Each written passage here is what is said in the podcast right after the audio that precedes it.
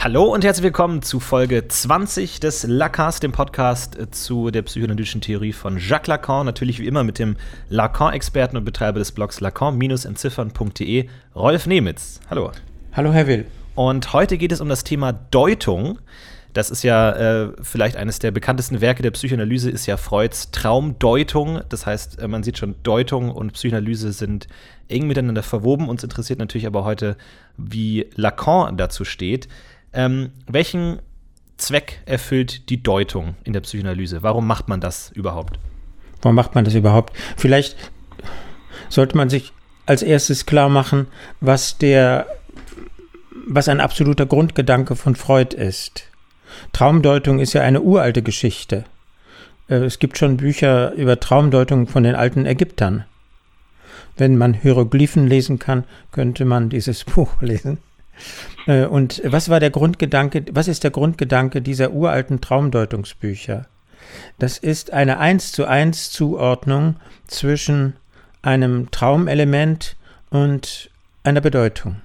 Und man, was weiß ich, man träumt von Wasser und dann bedeutet Wasser, was weiß ich, Geburt oder Tod oder was auch immer. Und solche Bedeutungskataloge sind äh, überliefert. Die gibt es bis heute. Die kann man wahrscheinlich in jeder Buchhandlung bekommen. Okay. Und der Grundgedanke von Freud besteht darin, so kann man einen Traum nicht deuten. Den Traum deutet man, indem man den Patienten auffordert, alles zu sagen, was ihm zu einem bestimmten Element einfällt. Und dann behält er einen Rest dieser alten Konzeption übrig, dass es Traumsymbole gibt, das wären solche Elemente, denen man eine feste Bedeutung zuordnen kann. Das wäre die traditionelle Auffassung. Und Lacan reduziert das weiter. Äh, diese Traumsymbole, damit ist nichts. Also die Deutung des Traums erfolgt durch die Assoziationen des Patienten. Sagen Sie alles, was Ihnen dazu durch den Kopf geht, auch wenn es Ihnen peinlich ist und vor allem auch dann, wenn Sie denken, es gehört nicht hierher. Das ist ein gutes Zeichen dafür, dass es wichtig ist. Und warum macht man das? Warum macht man das? Warum? Das ist jetzt die Frage, warum gehen Leute in eine Psychoanalyse? In der Regel, weil sie an etwas leiden. Und äh, die Grundkonstruktion der Psychoanalyse ist, das liegt an am Unbewussten, an unbewussten Vorstellungen, würde Freud sagen, an unbewussten Fantasien. Und wie kommen diese unbewussten Fantasien, wie können diese unbewussten Fantasien äh, ins Bewusstsein vordringen? Und die Grundidee bis heute, seit mehr als 100 Jahren, ist durch sogenannte freie Assoziation. Also wenn das Unbewusste sozusagen im Bewussten irgendwo verschlüsselt auftaucht, dann ist die Deutung wieder die Entschlüsselung, um wieder den unbewussten Anteil daran zu finden. Ja, äh, die Deutung wäre jetzt die vielleicht die Aktivität des Psychoanalytikers. Die, das wäre dann die Frage, wie greift ein Psychoanalytiker in diesen Prozess der freien Assoziationen ein? Und auch da gibt es, da gibt es vielleicht eine Besonderheit der Lacanianer, ähm, die greifen extrem vorsichtig ein. Ein Laie stellt sich also so vor, na, wenn Sie hier, äh, was weiß ich, davon geträumt haben, wie Sie ähm, dieses, diesen Turm zerstören, und wenn Sie alle Ihre Assoziationen mal zusammentragen, dann heißt das, dann ist das sicherlich Ihr Todeswunsch gegenüber Ihrem Vater. Könnte sein. Ja, also Freud würde so agieren, dass er nach einiger Zeit, nachdem er sich diese ähm, Assoziationen angehört hat, solche klaren Deutungen vorbringt. Für Lacan ist es falsch. Lacan greift ein, auch er greift ein in diese Assoziationen, aber mit sehr, sehr vorsichtigen Hinweisen, indem er bestimmte Wörter betont, indem er Unterbrechungen vornimmt, indem er Aha sagt, indem er rätselhafte Äußerungen macht, orakelhaft spricht, kann er besonders gut. Schon beim Lacan von 1953, der die Dreiheit des Symbolischen, des Imaginären und des Realen einführt, schon bei diesem Lacan findet man äh, die, die an Empfehlung an seine Kollegen sehr andeutend zu deuten. Andeutend deuten, das ist sehr charakteristisch für die lacanianische äh, Psychoanalyse. Und warum macht er das? Warum hält er sich da so zurück? Weil das Unbewusste sonst fixiert wird, ist seine These.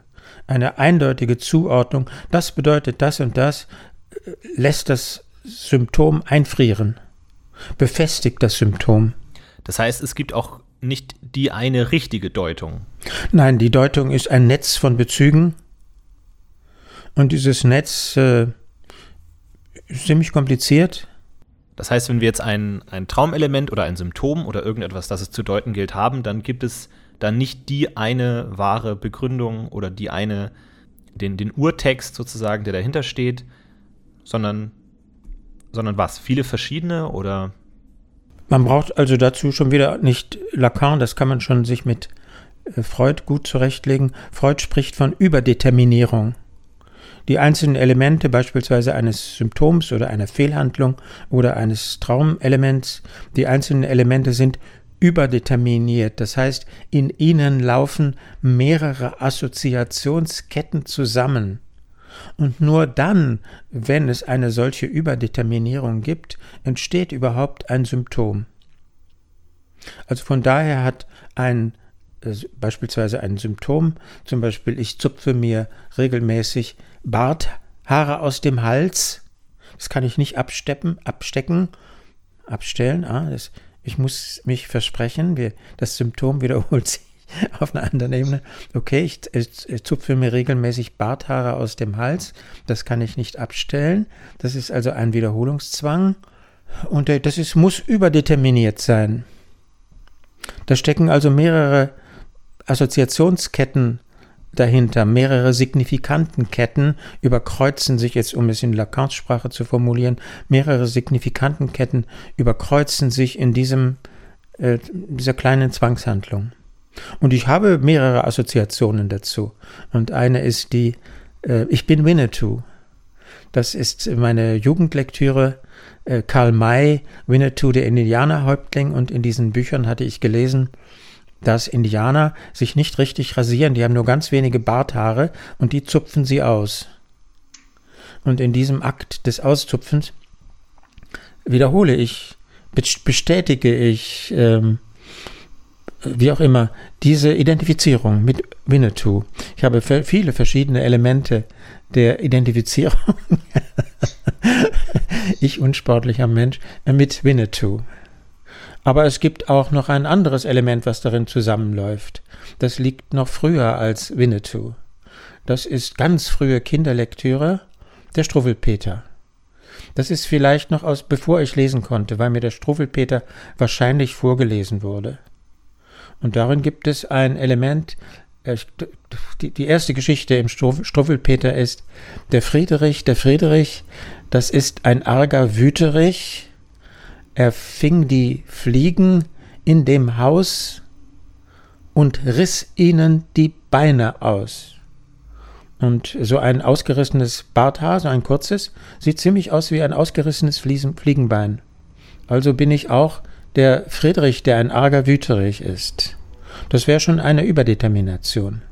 Aber wahrscheinlich laufen da noch mehr Ketten zusammen und auch einige Ketten, die mir nicht bewusst sind. Das sind die beiden Ketten, die mir bewusst sind. Aber da ich mich immer noch nicht daran hindern kann, mir die Barthaare auszuzupfen, müssen noch mehr Ketten äh, darin zusammenlaufen. Und jetzt zum Beispiel diese, diese Erklärung mit Winnetou, das ist ja eine Identifikation. Also sie tun das, weil sie sich in Winnetou wiedersehen oder mit ihm identifizieren wollen.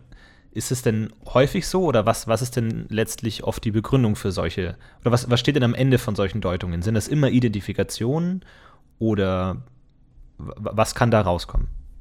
Identifizierungen einerseits und Fantasien andererseits, Fantasieszenen. Also wie das mit den Fliegenbeinen ausreißen, das wird dann sozusagen stellvertretend inszeniert an den Barthaaren. Oder identifizieren Sie sich auch mit, dem, mit der Figur aus dem Struwwelpeter?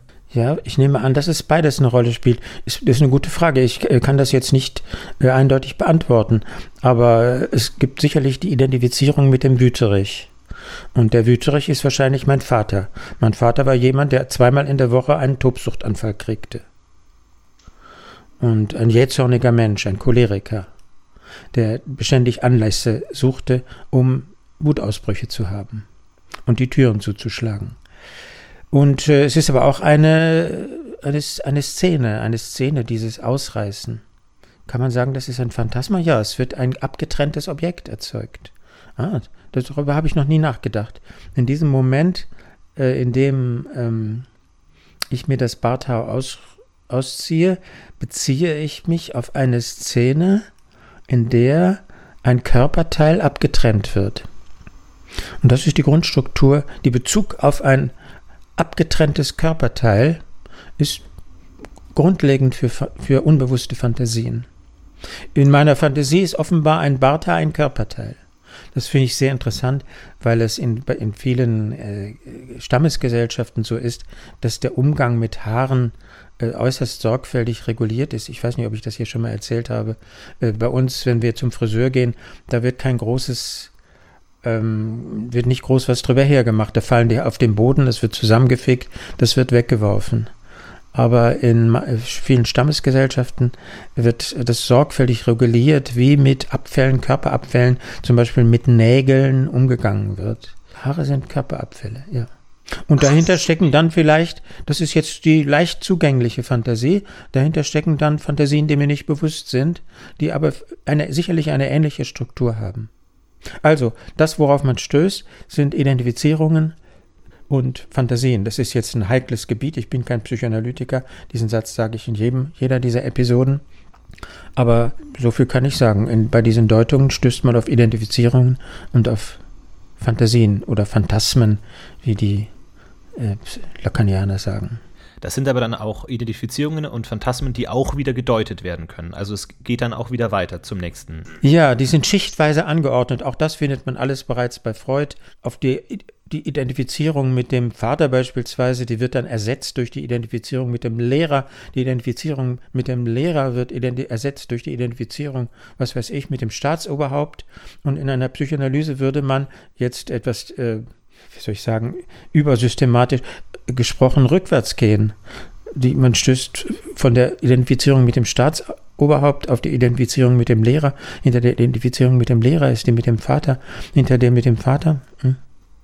Das ist nicht so klar. Das könnte die letzte sein. Und was unterscheidet jetzt das Deuten von einfach dem, sag ich mal, Fantasieren, sich einfach auszudenken, was diese Symptome bedeuten könnten, weil das ist ja an, an sich nicht limitiert. Das ist ja wie das, das Klischee, dass wenn man in der Schule ein Gedicht interpretieren muss, dann kann man im Grunde alles behaupten, äh, ohne dass man jetzt wirklich einen Griff dafür hat, was jetzt da irgendwie näher dran ist oder weiter weg. Wie, wie macht man das denn in der Psychoanalyse? Also, dass man jetzt dem vorgreift, dass man einfach sich irgendwas ausdenkt. Sie sollten unbedingt mal einen Psychoanalytiker fragen und nicht mich mhm. der ich einfach nur ein Lacan-Leser bin. Auf jeden Fall ist, ich überschreite dauernd die Grenze, vielleicht ist das Vergnügen. Äh, auf jeden Fall ähm, wird in einer normalen Psychoanalyse, das hat gar nichts mit Lacan zu tun, der Patient nicht aufgefordert, eine Deutung zu liefern, sondern zu assoziieren, zu sagen, was ihm dazu einfällt. Das ist was anderes zu, einem, wenn ich zu einem Gedicht in der in einem Gedicht in der Schule sagen soll, was, äh, was das bedeutet, dann versuche ich einen bestimmten Sinn dazu zu konstruieren. Wenn ich frei assoziiere, dann komme ich vom Hölzgen auf Stöcksken, würde meine Mutter sagen. Vom Hundertsten ins Tausendste. Das hat völlig überraschende Wendungen. Das wird sehr stark, diesen Punkt betont Lacan jetzt wiederum, das wird sehr stark durch Lautähnlichkeiten zusammengehalten. Auch das findet man auch bei, äh, bei Freud. Zum Beispiel, äh, ich habe kürzlich geträumt von einem Fiche mit dem französischen Wort Fiche. Das heißt eine Akte, ein Dossier. Und wohin führt die Assoziation von Fisch zu Fisch, zu einem Fisch? Das wäre die typische Arbeitsweise des Unbewussten. Das führt zu einem Fisch zu Fisch, weil es so ähnlich klingt. Und so arbeitet nicht man, man nicht bei einer Gedichtinterpretation. Und wenn jetzt aber in der Lacanischen Psychoanalyse weder der Analytiker die Deutung liefert, noch der Analysant, woher kommt die dann denn? Der Analytiker liefert auch Deutungen, aber in der Lacanischen Psychoanalyse extrem vorsichtig. Der trägt, vielleicht sind die typischen harten Eingriffe, dass er Wörter nachträgt, Sätze, die um die die Assoziationen kreisen und ihm fällt auf, dass dieses Wort oder dieser Satz nicht gesagt werden kann. Es gibt ja dieses ähm, Beispiel, wo ähm, die Analysantin von Lacan selbst erzählt, dass sie, ich glaube, einen Traum hatte oder die Angst hat, dass ähm, sie von der Gestapo verhaftet wird. Und Lacan greift diesen, diesen Klang von Gestapo, es war eine Französin, auf und streichelt ihr dann über die Wange als eine peau, also eine zärtliche Geste. Ähm, das heißt, er greift ihr diese, diese Ähnlichkeit der, der Laute auf, sagt es dann aber nicht, sondern vollführt diese Geste. Also ist, ist, das, ist das dann eine Möglichkeit, ja, diese Mehrdeutigkeit zu betonen, die das hat, was der Analysant sagt? Er streichelt ihr über den Arm, soweit ich dir die Geschichte in Erinnerung habe. Und es ist die ungewöhnlichste Art von Deutung, von der ich je gehört habe. Äh, es ist sicherlich ein äußerst ungewöhnlicher Fall auch bei hm, Lacan. Ich habe das nur ein einziges Mal gehört, eben von der Susanne Hommel, die diese Geschichte berichtet hat. Aber diese vollkommen ungewöhnliche Vorgehensweise ist eine Deutung. Eine Deutung vor dem Hintergrund von Lacans Theorie. Und äh, die, die, diese Theorie hat eine Art Grundgedanken. Und der Grundgedanke ist, all diese Symptome beruhen letztlich darauf, dass die Sprache auf den Körper einwirkt. Und äh, das wird hier möglicherweise, ich kann nur spekulieren, imitiert durch die Geste à peau. Eine Geste wirkt auf den Körper ein. Und eine Geste ist eine Art signifikant. Kann denn prinzipiell alles Mögliche gedeutet werden? Ja, es werden äh, in einer Psychoanalyse, ich bin gerade immer in die Position, als Psychoanalytiker zu sprechen, äh, werden Träume gedeutet. Es gilt als der Königsweg zum Unbewussten, sagt Freud. Es werden Fehlhandlungen gedeutet, es werden Symptome gedeutet, es wird der Patient, also Beispiele auch, glaube ich, schon von Freud, ich weiß aber nicht mehr, äh, der Patient greift in seine Hosentasche, um den Schlüssel rauszuziehen, als er das Haus von Freud betritt oder die des Psychoanalytikers. Ist klar, das ist eine Fehlhandlung. Wie funktioniert das? Und dann würde der Psychoanalytiker sagen, sagen Sie mir alles, was Ihnen dazu einfällt. Und im Lacanischen Kontext würde man nicht sagen, äh, Sie wünschen sich bei mir zu Hause zu sein. Das wäre eine, ähm, Sie möchten mein Sohn sein oder was auch immer. Das wäre eine Art von Deutung, die in lacanianischen Kreisen absolut verpönt, verpönt ist. Die Deutung hat die Funktion, die Assoziationen zu befördern in der Lacanischen Perspektive. Aber sicherlich nicht nur dort. Weil da so eine gewisse Gefahr mitschwingt, dass man dem Analysanten die, die eigenen Ideen aufdrängt, sozusagen. Dass man ihm eine Identität aufzwingt. Unter all dem ist das Begehren. Das Begehren ist was Flüssiges. Und wenn die Bedeutung sagt, das und das bedeutet das und das, wird das zur Erstarrung gebracht. Wird eine Identifizierung mit dem Psychoanalytiker hergestellt, der das so schön deuten kann. So ein schlauer Typ, das möchte ich auch sein. Wo, wie genau die äh, Gefahr aussieht, weiß ich nicht. Ähm, da ich kein, wie gesagt, kein Psychoanalytiker bin, auf jeden Fall ist das der, der Grundgedanke. Kann man alles deuten? Freud, ich, ich komme immer wieder zu Freud, Freud zufolge laufen diese Assoziationen, auf denen die ganze Technik beruht, in etwas zusammen, was sich nicht deuten lässt. Beim, bei der Traumdeutung nennt Freud das Nabel des Traums. In einer Art Knoten, die Assoziationen laufen etwas hinaus, der sich nicht deuten lässt. Nabel des Traums. Also von, für Freud ist es so, dass die Deutung an Grenzen stößt. Wäre das dann bei Lacan das äh, Reale? Ja, das ist eine der Formen des Realen, ganz genau. Die, dieses Assoziieren, da sind wir in der, im Reich des Symbolischen, da wird gesprochen, die Signifikanten werden aneinander geheftet äh, und dabei werden einige sogenannte Herrensignifikanten herausgearbeitet, das sind die Identifizierungen. Und äh, es gibt aber auch eine Grenze, etwas, was darin nicht gesagt werden kann, das wäre das Reale. Nabel des Traums beispielsweise. Oder, was ist hinter dem Nabel des Traums wiederum ein weiterer Begriff von Freud, das Urverdrängte. Und das Urverdrängte ist das, was nicht mit keinen Mitteln, auch nicht mit den Mitteln der freien Assoziation, ins Sprechen gebracht werden kann. Und welche Rolle spielt das äh, Imaginäre bei der Deutung? Das spielt sich sicherlich auf verschiedenen Ebenen ab, aber eine wichtige Ebene ist, dass der Patient, aber vielleicht auch der Analytiker dauernd damit beschäftigt ist, einen zusammenhängenden Sinn zu finden, so wie bei der Gedichtinterpretation. Und das ist die Wirkung des Imaginären. Das Imaginäre ist in der Lacanischen Perspektive sind das Bilder, aber auch das, wie soll ich sagen, die Orientierung an, an der Ganzheit, an Totalitäten, an der Einheitlichkeit des Zusammenhangs. Und diese Dimension ist unvermeidlich, wenn man versucht, etwas zu verstehen.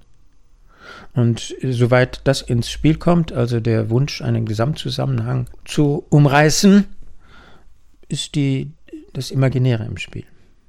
Das ist aber eine Erwartung, die letzten Endes dann doch enttäuscht wird, weil es keinen alles umfassenden Sinn ergibt, sondern immer irgendwas übrig bleibt, was sich nicht deuten lässt. In der Lacanischen Perspektive ist dieser Gedanke sehr wichtig. Ich weiß nicht, wie das bei anderen Psychoanalyse-Richtungen ist, die hoffen vielleicht stärker darauf, den definitiven Sinn angeben zu können. Ich bin da nicht gut genug informiert, um das zu sagen. Okay, das heißt, die Deutung ist sozusagen ähm, das Behandeln eines Symptoms oder eines Verhaltens als Signifikanten, der eine Bedeutung hat, der wiederum auf etwas anderes verweist, wieder einen nächsten Signifikanten, der wieder weiter verweist und so weiter. Mhm. Und wenn man jetzt dieses, also wenn sich dieses Deuten irgendwann erschöpft, man irgendwann ans Reale kommt, wie, wie sieht das aus? Gibt es dann irgendwann einen Signifikanten, der kein weiteres Signifikat hat? Oder wie, wie, wie, wie formuliert man diese Grenze? Wann geht es nicht mehr weiter? Da bin ich überfragt. Ich kann das nur etwas schräg beantworten. Lacan gibt äh, noch eine weitere Grenze an. Nicht nur die, dass einem, dass keine neuen Signifikanten mehr auftauchten. Es gibt noch eine strukturelle Grenze und die nennt er Jouissance, genießen. Also Jouissance, das haben wir schon besprochen, das ist schwer zu übersetzen. Man kann das übersetzen mit Lust oder mit Genießen. Meine Lieblingsübersetzung ist Lust jenseits des Lustprinzips, Jouissance. Das Symptom wird nicht nur durch äh, Vorstellungsverkettungen getragen, durch Signifikantenketten, durch Netze von Signifikanten, sondern das Symptom dient auch in Freudscher Sprache der Lustbefriedigung. Das Symptom, sagt Freud, ist eine Ersatzbefriedigung. Und in diesem Wort Befriedigung steckt die Jouissance drin, die Lust, das Genießen. Wobei diese Befriedigung in der Regel vom Patienten als äußerst unlustvoll empfunden wird. Mehr oder weniger. Wenn er Glück hat, ist es nur ein bisschen unlustvoll. Wenn er Pech hat, ist es lebenszerstörerisch. Also es tut weh, wenn sie sich die Barthaare rausreißen. Ja, das wäre jetzt eine winzige, wunderbar gedrosselte harmlose kleiner Schmerz. Und äh, offenbar geht es auch darum, diesen kleinen Schmerz zu reproduzieren. Und äh, das ist eine Grenze der Deutung und damit auch eine Grenze für die Auflösung des Symptoms durch Deutung, weil ich möglicherweise auf diesen kleinen Schmerz nicht verzichten will, dann wäre das Leben ein bisschen langweilig. Diese Gefahr impliziert aber, dass die Deutung das Symptom auflöst oder die Jouissance bedroht ist durch die Deutung. Ja, ja, ja, das ist korrekt. Ähm, die, die Symptome äh, erzeugen äh, können durch Deutung reduziert werden und in manchen Fällen sogar verschwinden.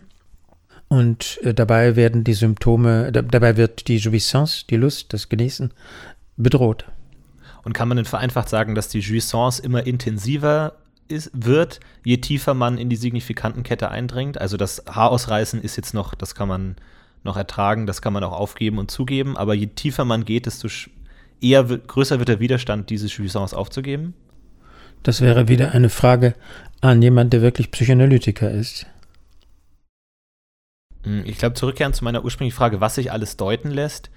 Ähm, was ist denn genau, wie ist denn genau Symptom definiert? Also Symptom schließt ja diese Deutung mit ein. Das Symptom hat einen Sinn. Ja, in der Psychoanalyse spricht man völlig anders von einem Symptom als in der Medizin. In der Medizin hat ein Symptom keinen Sinn. Ich habe einen Schnupfen und das sind dann Bakterien oder Viren, aber nicht, nicht Bedeutungen. In der Psychoanalyse haben Symptome einen Sinn, das ist der Grundgedanke. Und wenn man in eine Psychoanalyse geht, setzt man voraus, bevor man ein einziges Wort mit dem Analytiker gesprochen hat, dass das Symptom, an dem man leidet, einen Sinn hat. Weil man die Frage formuliert, warum mache ich das? Warum mache ich das? Und weil man unterstellt, dass der einem helfen könnte, das rauszufinden. Das heißt, allein diese Suche nach dem Sinn macht es schon zu einem Symptom. So würde ich das nicht formulieren. Sobald das Symptom mit der Suche nach dem Sinn verbunden ist, ist es ein Symptom im Sinne der Psychoanalyse und nicht im Sinne der Medizin. Aber natürlich kann man sich irren. Es kann ja sein, dass das, was man, wovon man glaubt, es ist ein, ein unbewusst determiniertes Symptom. Es ist in Wirklichkeit ein ganz anderes Symptom. Also was weiß ich, ähm, ein medizinisch definierbares Symptom. Das gehört ja zu den Fähigkeiten von, Analy äh, von Analytikern, weil das abzuklären. Das spielt in den freudschen Fallberichten beispielsweise eine große Rolle. Ich frage mich nur, ob es irgendwelche Kriterien für Verhaltensweisen gibt, die Sie als Symptome hervorbringen lassen können. Also zum Beispiel jetzt, was ist die Bedeutung davon, dass ich mir die Schuhe anziehe, bevor ich zur Haustür rausgehe? Das, das, könnte das auch ein Symptom sein? Oder wann muss man da groß nach einer Bedeutung suchen oder nicht? Oder kann potenziell jedes, jedes Verhaltensweise ein Symptom sein? Ja, das ist ein schönes Beispiel. Ich glaube, dass jede Verhaltensweise ein Symptom sein kann.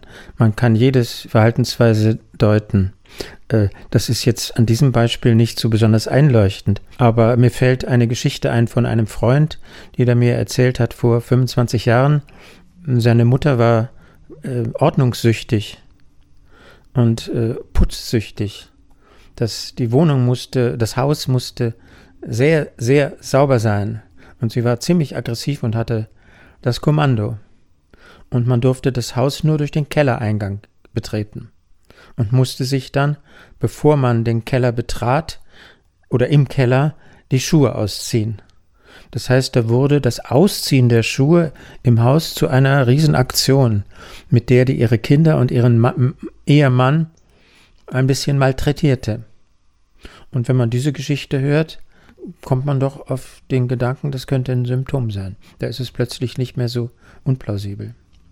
Oder viele Frauen, also sehr, sehr viele Frauen, die ich äh, äh, kennengelernt habe, sammeln Schuhe, haben sehr viele Schuhe oder Taschen. Diese beiden Ticks sind, scheinen äußerst verbreitet zu sein. Also wenn ich die Schuhe anziehe, dann ist das vielleicht ein Akt, bei dem ich aussuche, welches Paar ziehe ich diesmal an? Ziehe ich die so und so, die blauen oder die roten an und so weiter und so weiter. Auch da könnte, das, da könnte eine unbewusste Dynamik drin stecken. Und in der, die klassische Symbolik behauptet dann, der Schuh ist der Phallus. Und die Lacanianer würden sich da ein bisschen vorhüten, weil das ein Symbol wäre. Und kein Signifikant und kein Signifikant, kein, kein Assoziationsnetz, das mit meiner individuellen Geschichte verknüpft ist, also sehr, sehr individuell ist. Ich überlege noch, ob mir noch was einfällt zu Ihrem Beispiel. Wie war das noch? Dass ich mir die Schuhe anziehe, bevor ich das. Bevor ich das Haus verlasse, ja. Also. Wie, wie mache ich das? Äh, ziehe ich die mir im Stehen ein? Ziehe ich es mir im Sitzen ein? Habe ich bestimmte Zwänge, äh, die ich befolge, wenn ich mir die Schuhe anziehe? Muss ich dabei unbedingt auf dem unteren Treppenabsatz sitzen, sonst kann ich das nicht. Und mit all diesen kleinen Ticks und Zwängen würde wahrscheinlich die Dimension des Symptoms auftauchen.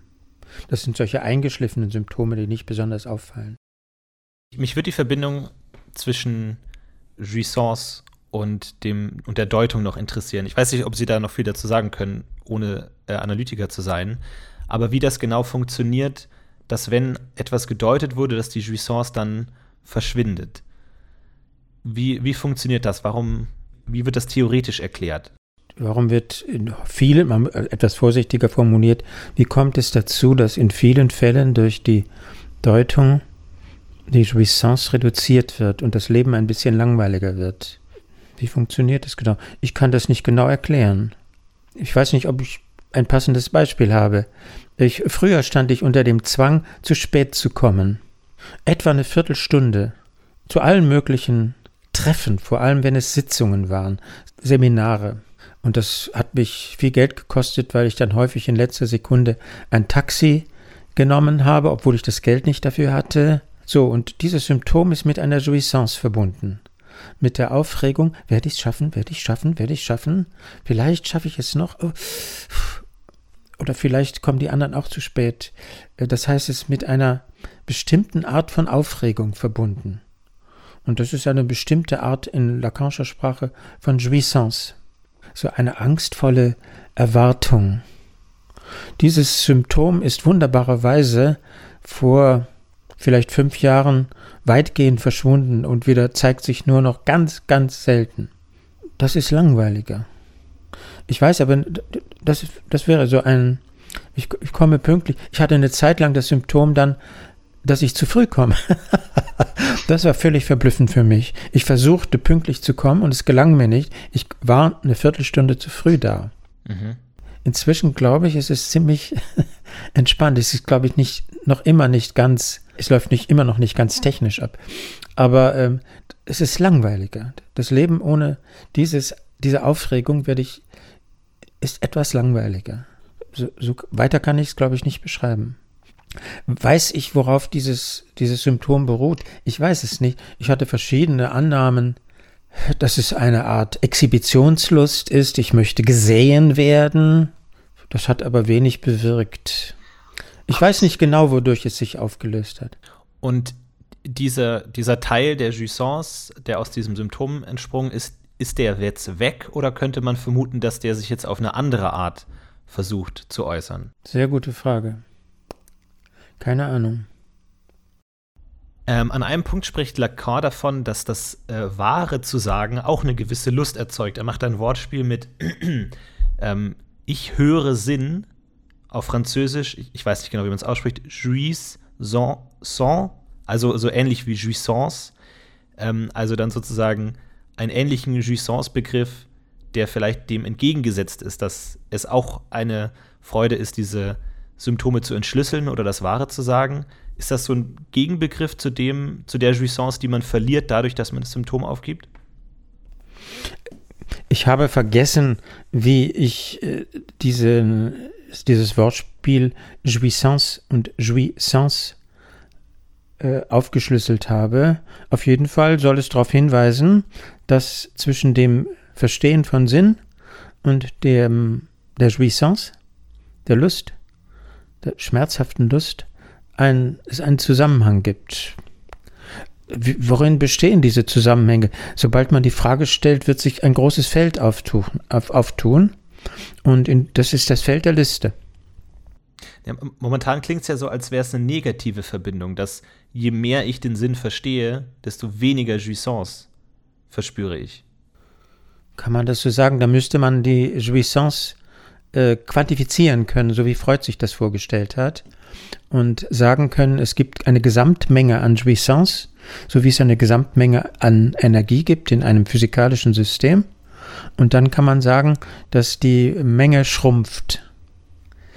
Äh, Lacan weigert sich, diesen Weg zu folgen, dass es eine äh, Gesamtquantität gibt und dass man von quantitativen quantifizierbaren Größen spricht. Also diese Annahme steckt äh, hinter Ihrer Frage. In bestimmten Punkten lokal kann man sagen, dass, äh, de denke ich, das würde Lacan nicht bestreiten, dass bestimmte Formen von Lüsten schwächer werden. Aber dass die Jouissance insgesamt eine Menge ist, die weniger wird, das ist, ich kann mich nicht erinnern, dass Lacan das kommt mir freudianisch vor, aber nicht, nein, auch nicht freudianisch. Bei Freud ist es die Energie, die Libido eine Gesamtmenge, die umgewandelt werden kann, aber ich glaube nicht, dass sie so ist, dass sie schrumpfen kann. Und was ist da der, der Gegenentwurf von Lacan? Also anstatt es sich äh, quantitativ vorzustellen, wie soll man sich das sonst vorstellen? Man soll fragen nach den Verbindungen zwischen den Lüsten und der Sprache und man soll unterschiedliche Lust-Sprache-Verbindungen unterscheiden. Und eine Verbindung zwischen Lust und Sprache, zwischen Jouissance und äh, Sprache, ist die Lust am Sinn. Das kann jeder sofort nachempfinden, wenn man ein schwieriges Rätsel löst und es dann gelöst hat, hat es eine Art, gibt es eine Art, das ist mit kleinen Erregungen verbunden. Das ist eine bescheidene Lust, die aber für mich sehr wichtig ist. Ich bin dauernd damit beschäftigt, äh, Rätsel zu lösen, Texträtsel, schwierige Texte zu entziffern. Und das hat für mich einen Lusteffekt. Hängt das dann auch mit dem Imaginären zusammen? Also dann das Puzzle vollendet zu haben, das Bild ist vollständig? Ganz genau. Mhm. Ja, das ist ein schönes Beispiel, weil äh, das Puzzle ist vollständig. Da haben wir das Imaginäre im Lacanischen Sinne. Das Imaginäre nämlich das, das vollständige Bild. Und das ist eine der Möglichkeiten, wie Sprache und Lust zusammenhängen. Ja, das ist ein wichtiger Punkt. Lacan sagt, das Lacanische Feld ist das Feld der Lüste. Das Lacanische Feld ist das Feld der Jouissance-Arten. Das wird wenig rezipiert in der Lacan-Sekundärliteratur, äh, dass er also den äußersten Wert darauf legt, Lustarten zu unterscheiden. Aber ich denke, es ist eine der Hauptanstrengungen von Lacan seit, äh, also seit irgendwann. Also könnte man sagen, ist es nicht eine quantitative Einschätzung wie bei Freud, sondern eher eine qualitative, zu sagen, es gibt nicht eine Menge Lust, sondern es gibt verschiedene Arten von Lust. Ja.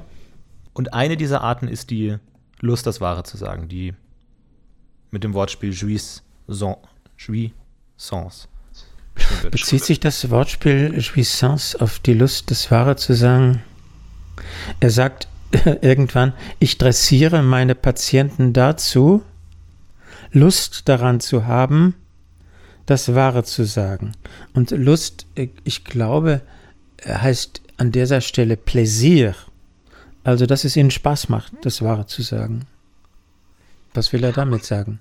Der will damit sagen, dass ein, ich, ich weiß nicht genau, was er damit sagen soll, ich habe es so verstanden, dass er damit sagen will, eine Psychoanalyse ist auch eine Art Unterricht. Und man wird unterrichtet darin, frei zu assoziieren.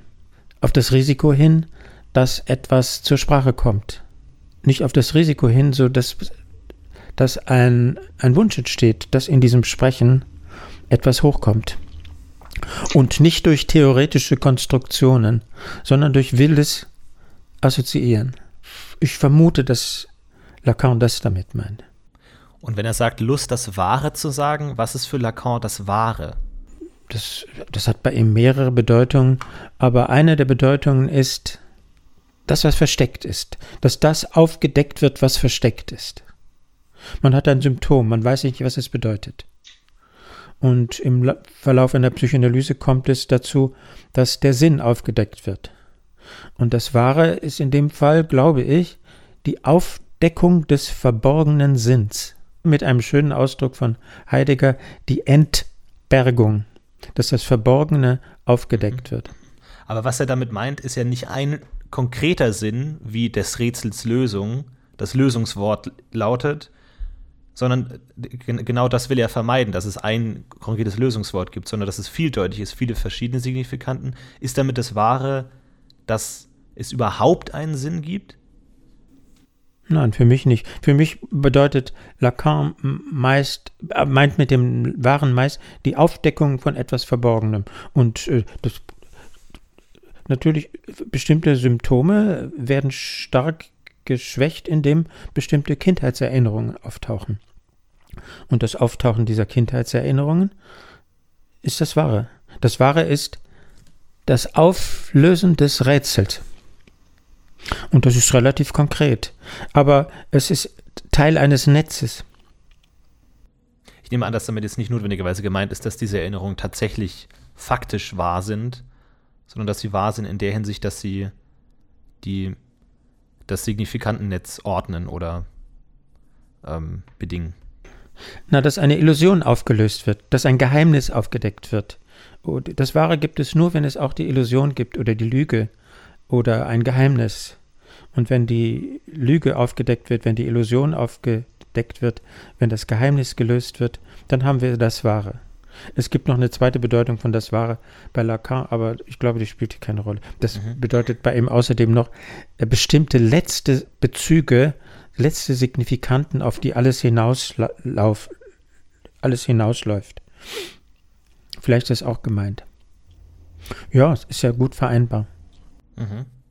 Ein, ein, ein signifikanten Bezugsnetz. Aber es, es gibt auch in der Lacanischen Psychoanalyse, das ist ja eine gewöhnliche Psychoanalyse, gibt es auch diesen Vorgang, den alle kennen von Freud, dass bestimmte Erinnerungen auftauchen und dass dadurch sich etwas verändert. Das sind dann konkrete Erinnerungen. Teile meiner Geschichte, die plötzlich auftauchen und die zur Verblüffung auftauchen. Ach, das hatte ich ja wirklich völlig vergessen. Das wäre eine sehr typische Form. Oder bei Zwangsneurotikern wird gar nicht so viel vergessen, da wird isoliert, sagt Freud, da werden Zusammenhänge plötzlich gesehen, die vorher nicht gesehen worden sind. Mhm. Die vorher abgewehrt worden sind. Wir haben eine Nachricht bekommen von einer Hörerin, die vielleicht etwas damit zu tun hat, vielleicht auch nicht, ähm, und zwar von äh, einer Hörerin namens Luzi, die uns geschrieben hat, äh, mein Vorname ist Luzi, was meine Mutter dazu veranlasst, mich manchmal aus Witz, aber meistens aus Wut, Lucifer zu nennen. Seit ich ein kleines Kind war, tat sie das immer wieder, was nebenbei auch meinen Vater sehr verärgerte. Heute bin ich 21 Jahre alt und habe recht früh eine große Affinität zu Horrorfilmen, Geschichten über Dämonen, Exorzismen und ähnlichem entwickelt. Ich beschäftige mich sehr intensiv mit diesen Dingen, was mir auch viel Freude bereitet. Nun habe ich mich gefragt, ob das in Zusammenhang stehen kann. Kann diese Entwicklung meinerseits mit dem Wunsch des Kindes in Verbindung stehen, der Phallus der Mutter zu sein? Zu sein, was die Mutter braucht, das Kind aber nicht erfüllen kann. Was sagen Sie da? Also, Luzi äh, bietet hier eine potenzielle Deutung für ihre Affinität zu Horrorfilmen an. Was kann man dazu sagen? Der Phallus verblüfft mich jetzt. Äh, es gibt ja eine schlichtere Verbindung. Äh, die Mutter sagt zu ihr wutentbrannt Luzifer und das Kind übernimmt das. Wäre doch ja die naheliegende Vermutung. Ja, ich bin Luzifer. So wie äh, das auch im politischen Alltag bekannt ist, bestimmte Beschimpfungen werden dann übernommen. Du bist schwul? Ja, ich bin schwul. Und ein Vorgang von dieser Art, also wie soll ich sagen, einer affirmativen Übernahme, einer positiven Umdeutung, das wäre ein ganz leicht vorstellbarer Zusammenhang. Und was würde man in einer Psychoanalyse sagen? Ja, das ist eine schöne Idee, sagen Sie mehr dazu. Und vor allem fällt von Lacan aus gesehen etwas auf, was mit einem Nebensatz gesagt wird. Und äh, typisch ist dieser Nebensatz, dass der so zurückgenommen wird. Nämlich, was übrigens auch meinen Vater sehr verärgerte. Mhm. Das heißt, die Geschichte ist eine Dreiecksgeschichte. Und dabei ist, geht es nicht nur um Mutter und Luzi, sondern auch um, um Mama, Papa und Luzi. Die, die Dynamik um die Übernahme der Position weiß es nicht, ob es die Identifizierung mit Luzifer ist. Vielleicht ist ja Luzifer für sie ein Objekt und nicht eine Identifizierung. Wenn sie sich für Dämonen interessiert, heißt es ja nicht, dass sie sich für einen Teufel hält. Es könnte auch sein, dass der Teufel ihr Objekt ist. Wie Freud würde das sorgfältig unterscheiden. Auf jeden Fall, was auch meinen Vater sehr verärgerte, das fällt mir darin am meisten auf. Mhm. Ja, aber ich glaube, eine abschließende Deutung können wir natürlich nicht geben. Äh, das würde ja wieder implizieren, dass es so ein 1 zu 1 Verhältnis gibt zwischen wir müssen nur den Text lesen und könnten genau in unserem großen Buch, Buch nachschlagen, was es bedeutet, aber wir wissen fast gar nichts. Wir haben zwei Enden der Kette. Wir haben den Namen, nein, wir haben den Namen Luzifer, wir haben die, äh, den Namen Luzi, wir haben die Mutter, die mit den Signifikanten arbeitet. Das ist ein wichtiges Element, Luzi, Luzifer. Und wir haben am anderen Ende die, das Interesse für Dämonen, Filme. Wir haben den Vater, den das ärgerte. Und wie hängt das zusammen? Das wird vielleicht lange dauern, bis man da die Beziehungen durchgearbeitet hat. Der Gedanke, den Luzi formuliert, dass ihre Interesse für Dämonen damit zusammenhängt, den kann man ja ohne Psychoanalyse formulieren. Das ist so naheliegend. Aber wie geht man damit um? Das eröffnet sozusagen einen Frageraum, einen, einen Assoziationsraum. Jetzt von der Psychoanalyse aus gesehen. Gut, ja, vielen Dank für diese Einsendung, äh, Luzi. Falls ähm, ihr noch weitere Fragen oder äh, Anmerkungen habt, schreibt uns bitte immer gern über Facebook, Twitter oder mail at lacars.de. äh, könnt ihr uns gerne eure Fragen stellen. Ansonsten vielen Dank natürlich wieder an Rolf Nemitz, unseren äh, Lacan-Experten und Betreiber des Blogs lacan-ziffern.de. Ansonsten weiterführende Literatur steht auf unserem Blog, falls ihr euch noch weiter dafür interessiert. Vielen Dank, Herr Nemitz. Vielen Dank, Herr Will. Und bis zum nächsten Mal. Ich sage Tschüss.